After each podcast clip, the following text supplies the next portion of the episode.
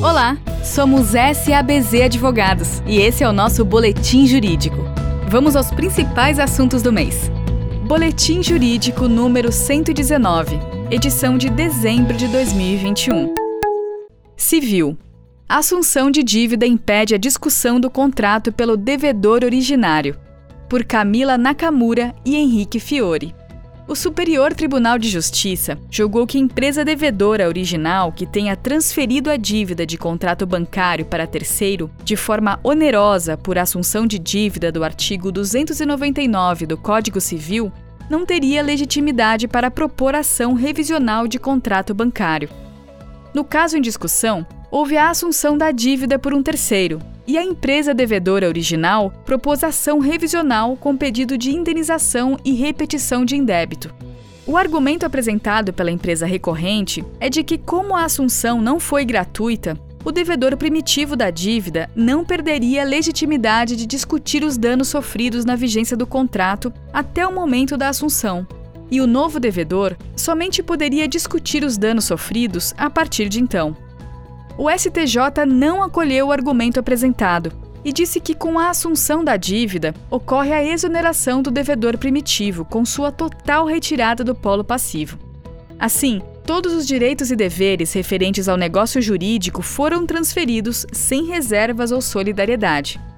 O voto destaca ainda que a assunção de dívida mantém o negócio original intacto, não se podendo confundir com novação subjetiva passiva há apenas uma substituição de quem figura no polo passivo obrigacional. O ministro relator Marco Aurélio Belize ainda ponderou que, caso a empresa devedora original quisesse insistir na revisão contratual, deveria preliminarmente tentar a anulação da assunção de dívida para retornar à posição de devedor. Somente então poderia discutir o contrato bancário. Infraestrutura STF rejeita ADIs contra novo marco legal do saneamento básico, por Ana Carolina Costa e Bárbara Teixeira. O Supremo Tribunal Federal rejeitou em 2 de dezembro de 2021 quatro ações diretas de inconstitucionalidade que questionavam a validade de dispositivos da Lei nº 14.026 de 2020, novo marco legal do saneamento básico as ações, ajuizadas por partidos políticos e entidades do setor, questionavam o risco de monopólio do setor privado, em prejuízo da modicidade tarifária e da universalização, a retirada de autonomia dos municípios e o agravamento da vulnerabilidade social. No julgamento, prevaleceu o entendimento de que o rearranjo institucional apenas busca aumentar a eficácia do sistema de saneamento e que cabe à União Federal apenas as regras gerais e coordenação do sistema.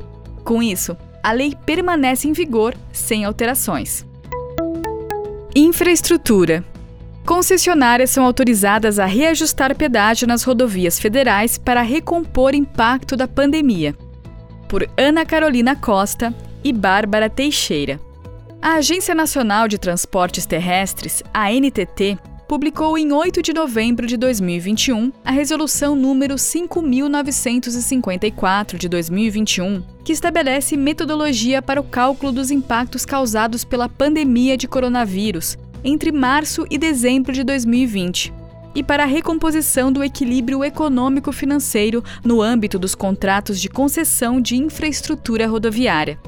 O cálculo do reequilíbrio considerará a comparação do tráfego mensal projetado antes da crise sanitária e o tráfego real no período. Para concessionárias com termo do contrato pactuado em 2021, a recomposição deverá ser apurada em haveres e deveres, o que também se aplicará nos contratos relicitados. A resolução entrará em vigor no dia 3 de março de 2022. Seguros. SUSEP divulga novos marcos de regulação prudencial, contábil e atuarial dos seguros. Por Luísa Santos. O CNSP e a SUSEP publicaram a resolução número 432 e circular número 648, as quais tratam de temas relativos à regulação prudencial, atuarial e contábil de seguros, resseguros e previdência complementar as normas se inserem num contexto amplo de simplificação regulatória promovida pelo CNSP e SUSEP e estão em vigor desde dezembro de 2021. Seguros.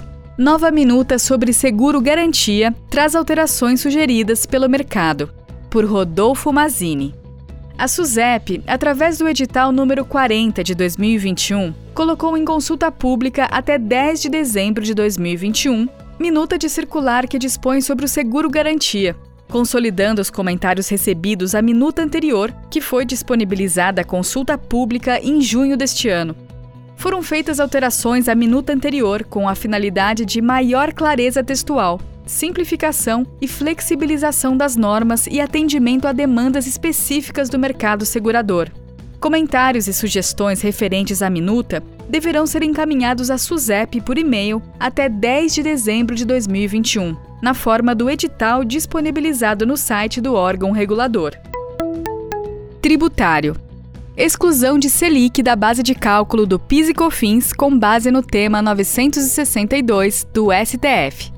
Por Raíza Garcia e João Matarazzo. Com fundamento em recente julgamento do STF, tema 962, que decidiu pela inconstitucionalidade da incidência de RPJ e CSLL sobre os valores referentes à Selic, recebidos pelo contribuinte em ação de repetição de indébito, o juiz da Sétima Vara Federal do Rio de Janeiro decidiu pela não incidência de PIS e COFINS sobre Selic.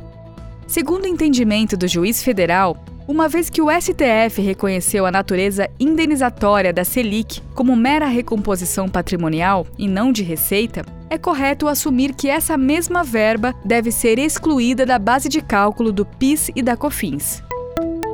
Tributário. CARF decide pela não incidência de PIS e COFINS sobre rendimentos de ativos garantidores de reserva técnica, por Raíza Garcia. Em 26 de novembro de 2021, o Conselho Administrativo de Recursos Fiscais decidiu que os rendimentos decorrentes de ativos garantidores de reserva técnica devem ser excluídos da base de cálculo do PIS e da COFINS. Segundo argumentos da Procuradoria, a obrigatoriedade das seguradoras e resseguradoras em manter os ativos garantidores demonstra a relação dos rendimentos com a atividade típica dessas empresas e é um indício de equiparação aos bancos. Contudo, conforme restou decidido em voto de divergência, vencedor, os ativos garantidores não compõem a receita operacional da empresa. Para a incidência do PIS e da COFINS, as receitas devem estar diretamente ligadas à venda de um produto ou à prestação de um serviço. Tributário. STF proíbe cobrança de ICMS maior para energia e telecomunicação. Por Thaís Santoro e Vinícius Costa o Pleno do Supremo Tribunal Federal julgou no último dia 23 o tema número 745 de recursos repetitivos e decidiu por maioria que a cobrança de alíquota do ICMS superior a 17% sobre as operações de fornecimento de energia elétrica e serviços de telecomunicação é inconstitucional.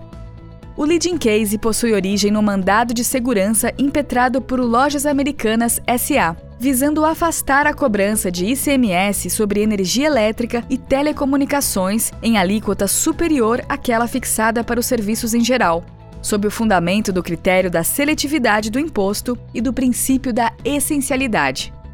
No julgamento de relatoria do ministro Marco Aurélio, foi fixada a seguinte tese: Adotada pelo legislador estadual, a técnica da seletividade em relação ao Imposto sobre Circulação de Mercadorias e Serviços, ICMS, discrepam do figurino constitucional alíquota sobre as operações de energia elétrica e serviços de telecomunicação em patamar superior ao das operações em geral, considerada a essencialidade dos bens e serviços.